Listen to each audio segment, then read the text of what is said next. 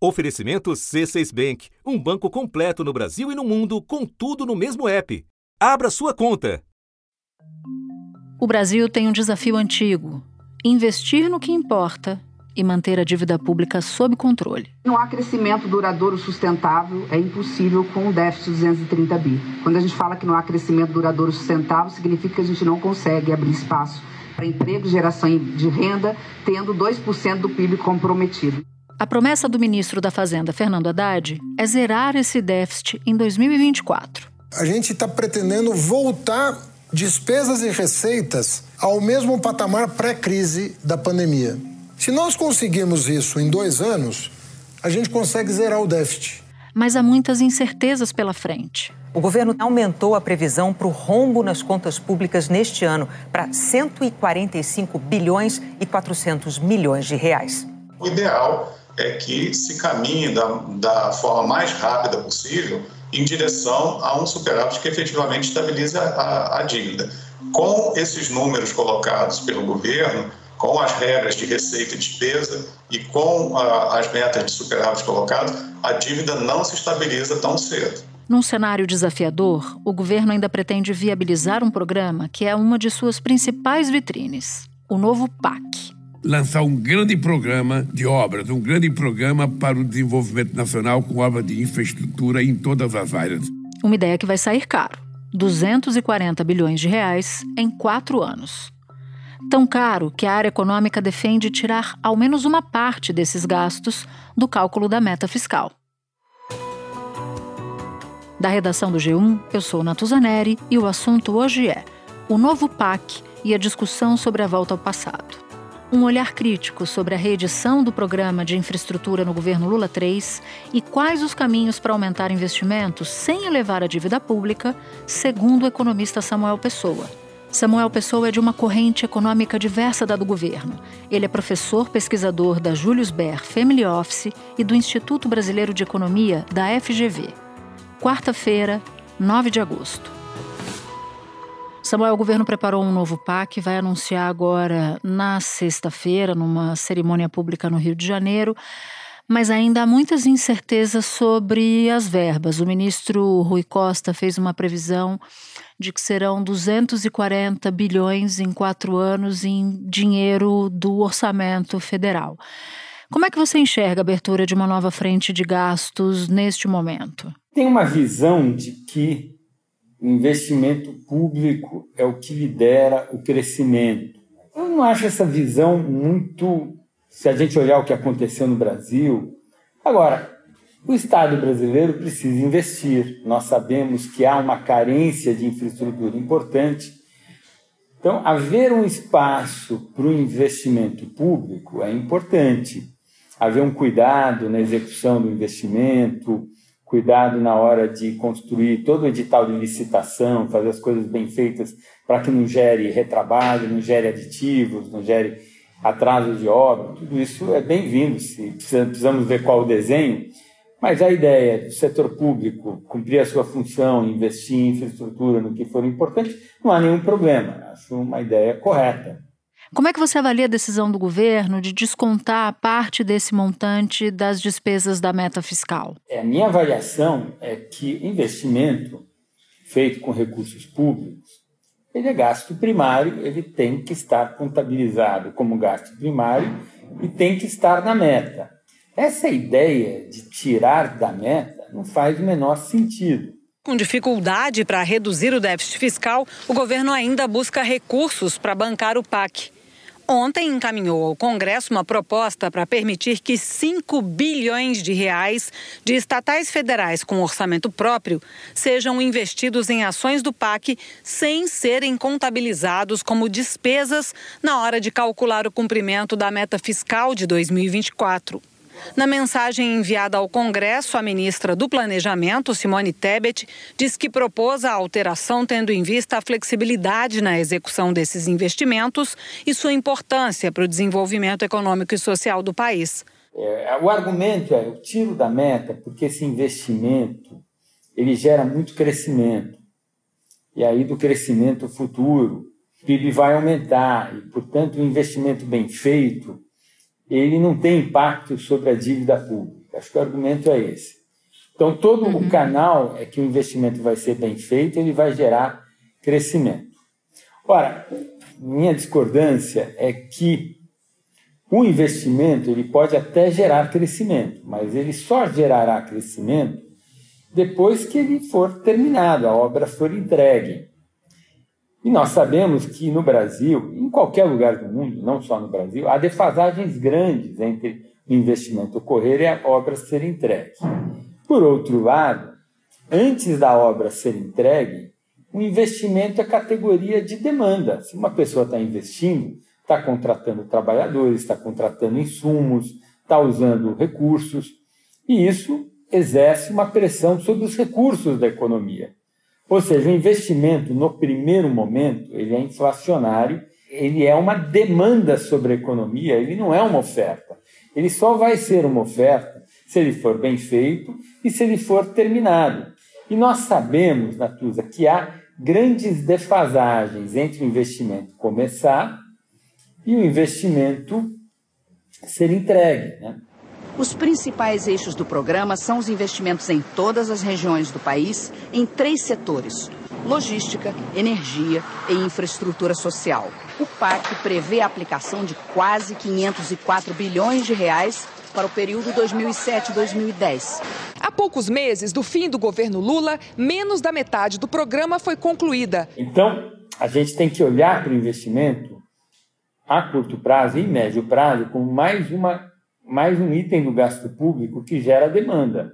E a demanda pressiona a inflação. Então, na minha opinião, o investimento tem que estar no cálculo do superávit primário e a meta de superávit primário tem que incluir o investimento. Agora, você citou num dado momento a geração de emprego. É, eu posso entender que, do ponto de vista do gestor público, quando ele decide o que fazer com o dinheiro, se ele tira aquele dinheiro para investimento do cálculo da meta, da economia que o Estado tem que fazer para poder honrar com as, suas, com as suas dívidas e por aí vai, que ele fica entre a cruz e a, e a caldeirinha, porque eu estou entendendo o que você está me dizendo. O que você está me dizendo é que, entre a decisão de fazer o anúncio de uma obra, a decisão de fazer um investimento, até a conclusão desse empreendimento ou do daquilo que vai ofertar um serviço para a sociedade demora muito tempo e no Brasil costuma demorar mais do que está no contrato, né? E custar mais caro do que está escrito no, no contrato daquela obra. Vamos analisar aqui do ponto de vista da obra. Mas você mesmo disse que durante o processo de execução dessa obra, você tem um efeito colateral positivo, que é a geração de emprego. Mas tem o lado B da história, que é a geração de inflação. O gestor público ele fica sem saber o que fazer. Será que eu tomo essa decisão aqui, tiro do cálculo da meta, vou ter emprego gerado, mas ao mesmo tempo vou ter um impacto inflacionário?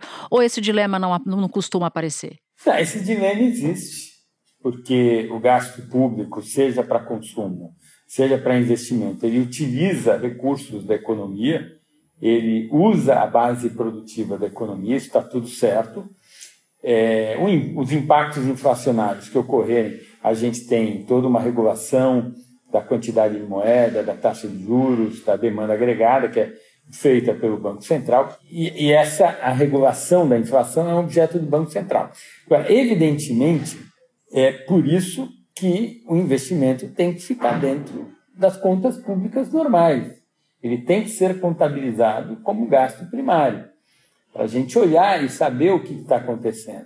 No argumento de, de governos de pendor mais heterodoxo no manejo do, do orçamento, de como enxerga o papel do orçamento, é porque sobra menos dinheiro para fazer justamente o investimento. Né? Como o orçamento é muito estrangulado, se não faz o jeitinho, fica sem dinheiro para fazer essas obras, para tocar esses projetos. Não, mas aí você discute a regra fiscal. Você tem uma regra uhum. fiscal que foi discutida, e essa regra fiscal é para estabelecer o orçamento do país, o orçamento do Estado brasileiro. E nessa discussão se discute também o investimento. Né? Se discute o gasto público como um todo. E o investimento é um dos componentes do gasto a proposta da nova regra fiscal elaborada no governo Lula para substituir o teto de gastos públicos, instituído no governo Michel Temer, mantido no governo Bolsonaro e ainda em vigor, já tinha sido aprovada na Câmara. A regra geral não mudou. prevê que as despesas públicas cresçam entre 0,6% e 2,5% acima da inflação do ano anterior. Mas o aumento não poderá ultrapassar 70% do crescimento das receitas. Ou seja, para gastar mais, o governo terá que arrecadar mais. A cada ano, o governo tem uma meta de resultado primário, que é a diferença entre o que arrecada e gasta.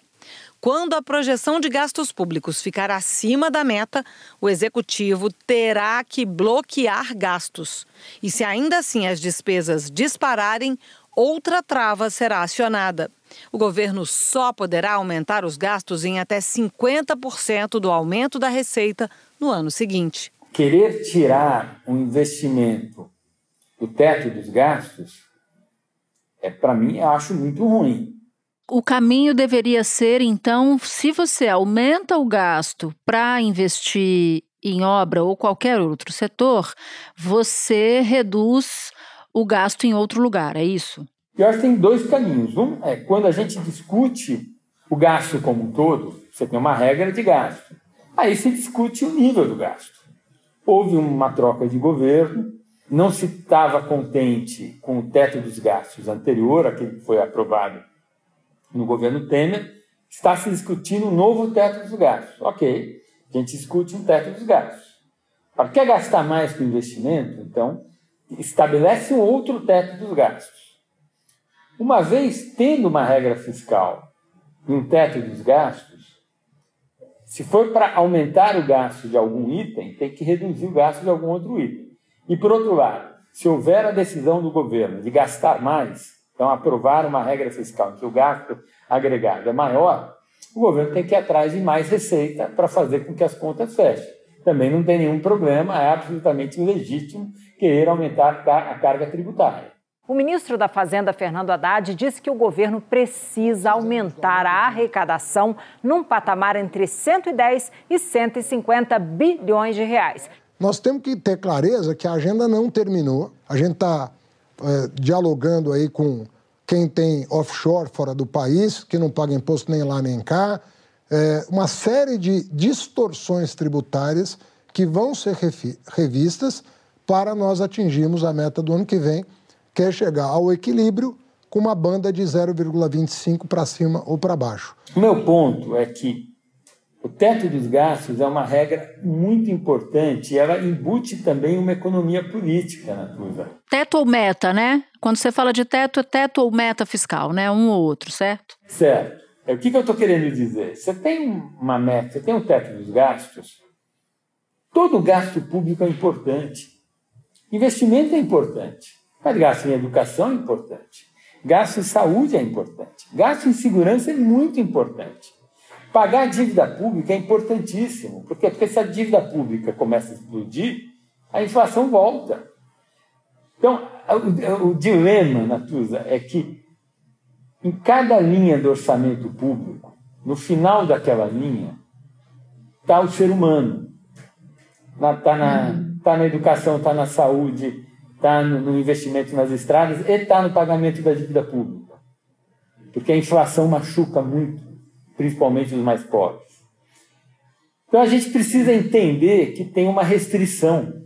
E se quer discutir aumentar um item do gasto público, tem que discutir reduzir outros itens do gasto público, ou vai aumentar todo o gasto público. Se vamos discutir aumentar todo o gasto público, temos que discutir novas fontes de receita para aumentar a capacidade de arrecadação. Todas essas discussões elas são legítimas e um economista de formação não tem muito o que dizer, porque são discussões de natureza mais política, são escolhas que a sociedade faz. Agora, querer enganar a regra? então eu faço uma regra fiscal, mas eu vou dar uma enganadinha aqui. O investimento eu vou tirar. Não é uma boa, desmoraliza a própria regra. Isso é ruim.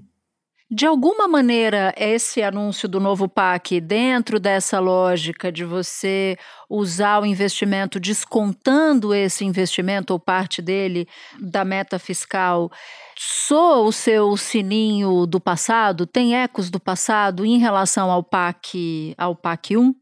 Totalmente, né, Natuza? Eu estou me sentindo. A gente está em 2023, eu estou me sentindo em 2013. Então você está 10 anos mais jovem. Eu tô, eu tô me sentindo. Eu adoraria estar mais 10 anos mais jovem. Né? Eu estaria com mais cabelo, acho que estaria mais magro, acho que estaria, estaria melhor, com mais, mais energia e tudo. Mas ah, eu estou experimentando agora, nessa conversa nossa, só coisas ruins de 10 anos atrás. Né? A política econômica que deu origem a essas questões todas que a gente está conversando agora, essa política econômica terminou na maior crise da nossa história, né? A gente deveria ter aprendido alguma coisa. É, não tem nenhum problema em investir. Agora, começar com esses subterfúgios, tira da meta, então a gente aprova o marco fiscal, mas aí o marco fiscal não é para valer, porque eu vou pegar tudo e tirar do marco fiscal a gente volta para um mundo que não é um mundo legal. Um mundo que a gente já tentou construir esse mundo e o resultado foi muito ruim. Aí tem essa questão, Natuza, por que, que a gente não consegue aprender? Eu tenho uma formação uspiana em economia. Uhum. Eu fiz mestrado na USP em economia. E a, e a, economia da USP tem algumas peculiaridades. Ela era mais plural, na minha opinião. Então você não conseguia classificar muito a USP como ortodoxa ou heterodoxa. Ela cultivava um uhum. pouco uma matriz mais plural, assim, de, de pensamento econômico. E eu fui formado nessa escola. Então, é, mesmo assim, os meus colegas têm dificuldade em me rotular. Eu uhum. nem gosto muito disso. Essas rotulações, às vezes, não, não me agradam muito, porque, sobretudo, gestão política econômica é uma coisa muito pragmática. Uhum. Tem problemas para resolver. Né? Porque é o seguinte: a hora que você tem um problema para resolver, quanto mais informação você tiver, quanto mais subsídios teóricos você tiver, melhor. Espera um pouquinho que eu já volto para continuar minha conversa com Samuel Pessoa. Com o C6 Bank, você está no topo da experiência que um banco pode te oferecer. Você tem tudo para sua vida financeira no mesmo app, no Brasil e no mundo todo. A primeira conta global do país e atendimento personalizado além de uma plataforma de investimentos em real e dólar com produtos exclusivos oferecidos pelo C6 em parceria com o JP Morgan Asset Management. Quer aproveitar hoje o que os outros bancos só vão oferecer amanhã? Conheça o C6 Bank. Tá esperando o quê? C6 Bank. Eu vou chegar no Haddad, mas antes acho que vale a pena a gente explicar para quem nos ouve a diferença entre economistas chamados heterodoxos, que são os economistas que estão hoje no governo do PT, e os economistas da corrente ortodoxa do qual você faz parte. Então, queria muito que você explicasse quais são as diferenças, o que contrapõe esses do, essas duas correntes, essas duas ideias, e se há algum ponto em comum entre elas que você possa nos dizer. Ah, assim, tem várias diferenças entre ortodoxos e heterodoxos. Para essa conversa que a gente está tendo aqui, que diz respeito a déficit fiscal, inflação, meta fiscal, a diferença maior é com relação ao estado da economia. Nós, ortodoxos, a gente acha que uma economia com as características da brasileira, uma economia que tem pressão inflacionária permanente, que os juros são permanentemente altos. É uma economia que está sempre mais ou menos a pleno emprego. E se a economia está a pleno emprego, a, aquele, aquela historinha da dona de casa que administra as finanças de casa, ela se aplica na economia como um todo. Porque se a economia está pleno emprego, é, não dá para no curto prazo ela crescer só porque eu aumento a demanda porque ela já está pleno emprego. Então, se aumentar a demanda, eu vou gerar essencialmente inflação. Uma família está administrando o seu orçamento. A família olha e ela tem, a família tem uma restrição de recursos. Se vai gastar mais com uma coisa, vai ter que gastar menos com outra, ou vai se endividar no banco, que não é nada bom, a gente sabe. Né?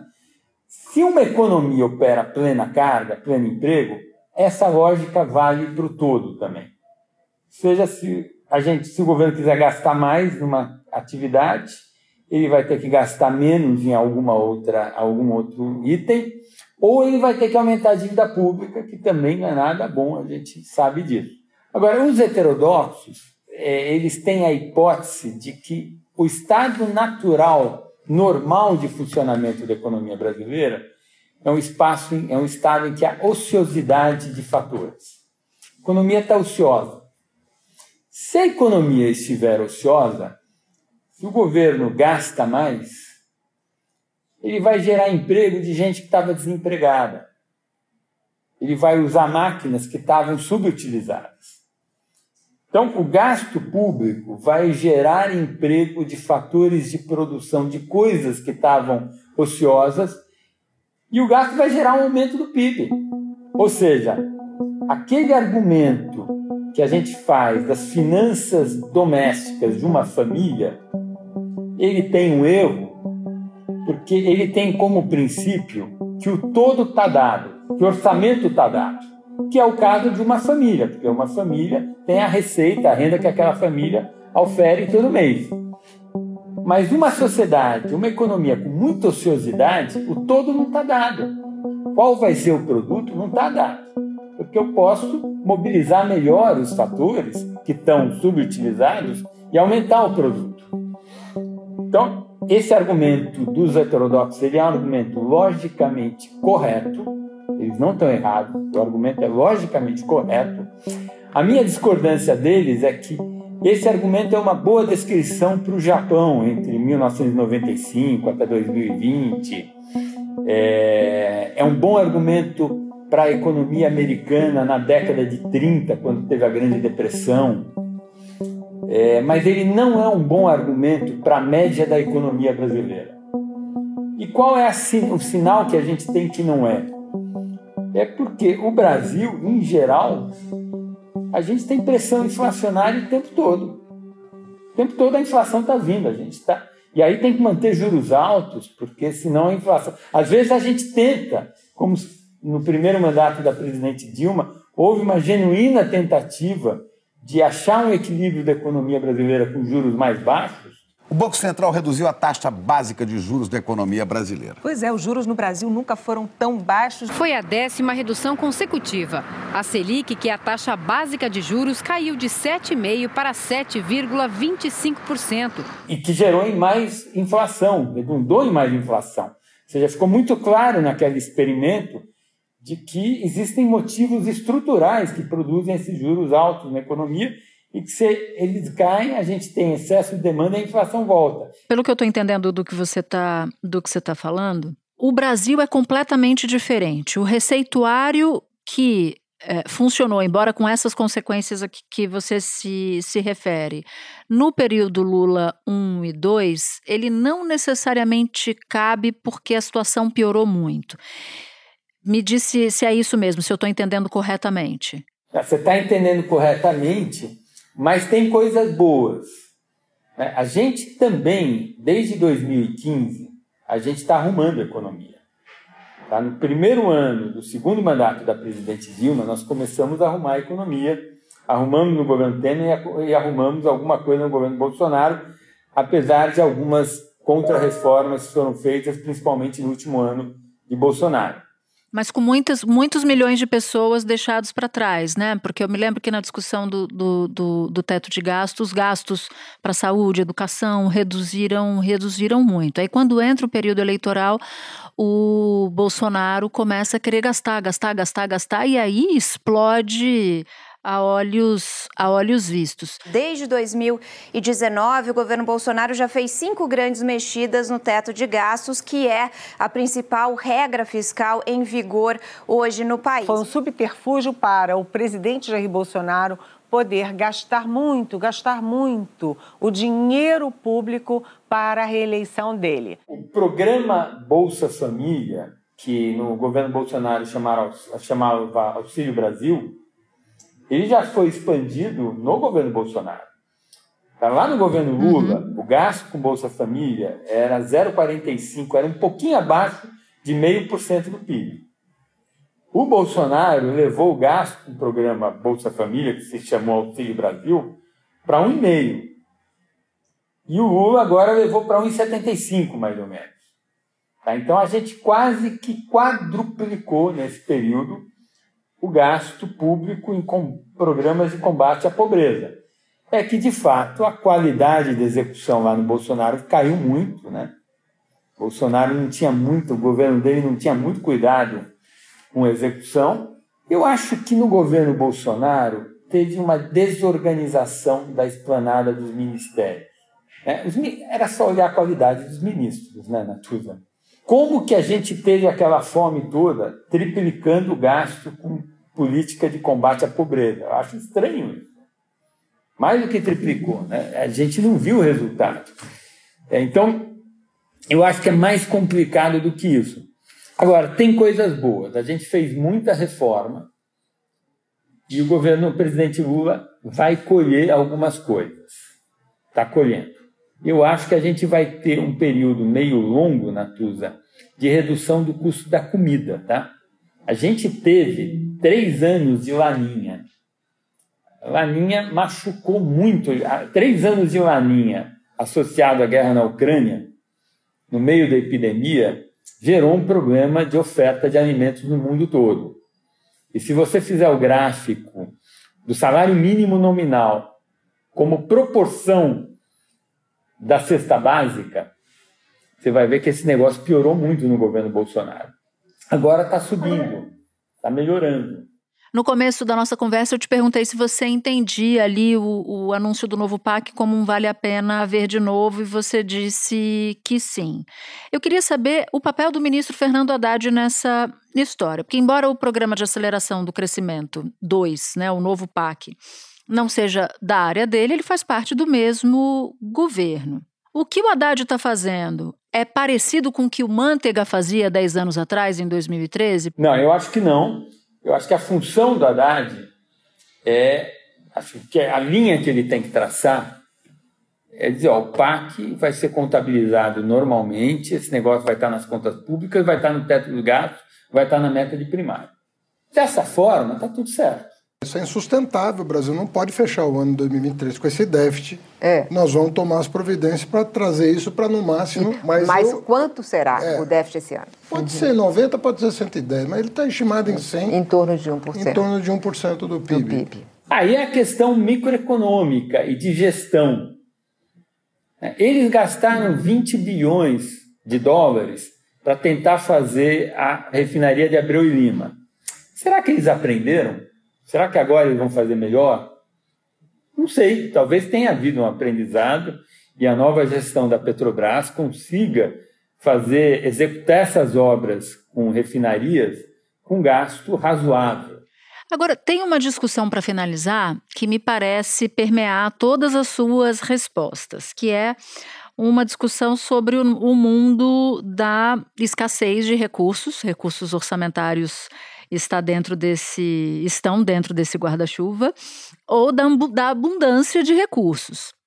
O que eu estou entendendo nesse debate, nessa tua visão sobre o novo PAC e esse modelo de tirar gasto com investimento do cálculo da meta fiscal, como uma divergência dessas duas ideias. Você dizendo, olha, o mundo é de escassez, e a, na sua interpretação, o outro lado dizendo, não, o mundo é um mundo de abundância. Faz sentido o que eu estou dizendo? Acho que faz todo sentido. Quando eu expliquei para você, Natuza, a diferença entre heterodoxos e ortodoxos, é que os heterodoxos olham para a economia brasileira e eles veem uma economia sempre com grande ociosidade. Ora, se há grande ociosidade, tem uma abundância não usada. Tem uma coisa gravíssima, que é desperdício. O que, que você chama de ociosidade? O que, que um economista chama de, de ociosidade? Só para eu entender. É, é, é, máquinas paradas querendo ser, serem usadas e trabalhadores desempregados querendo trabalhar. Fatores de produção desocupados e eles só estão desocupados porque não tem demanda. Né? E nós achamos que economia, o estado normal da economia brasileira é o estado de pleno emprego. Então, eu vou aumentar o gasto público, eu vou gerar mais inflação. Não existe essa ociosidade perene. E a evidência nossa de que essa ociosidade perene não existe é que a gente o tempo todo vive com pressão inflacionária constante e juros pressionados constantemente. Samuel, muito obrigada por ter topado falar com a gente. Foi um prazer ter você aqui no assunto. Prazer é todo meu. Até. Este foi o assunto, podcast diário disponível no G1, no Globoplay ou na sua plataforma de áudio preferida. Comigo na equipe do assunto estão Mônica Mariotti, Amanda Polato, Lorena Lara, Luiz Felipe Silva, Tiago Kazuroski, Gabriel de Campos, Nayara Fernandes e Etos Kleiter. Eu sou Natuzaneri e fico por aqui. Até o próximo assunto.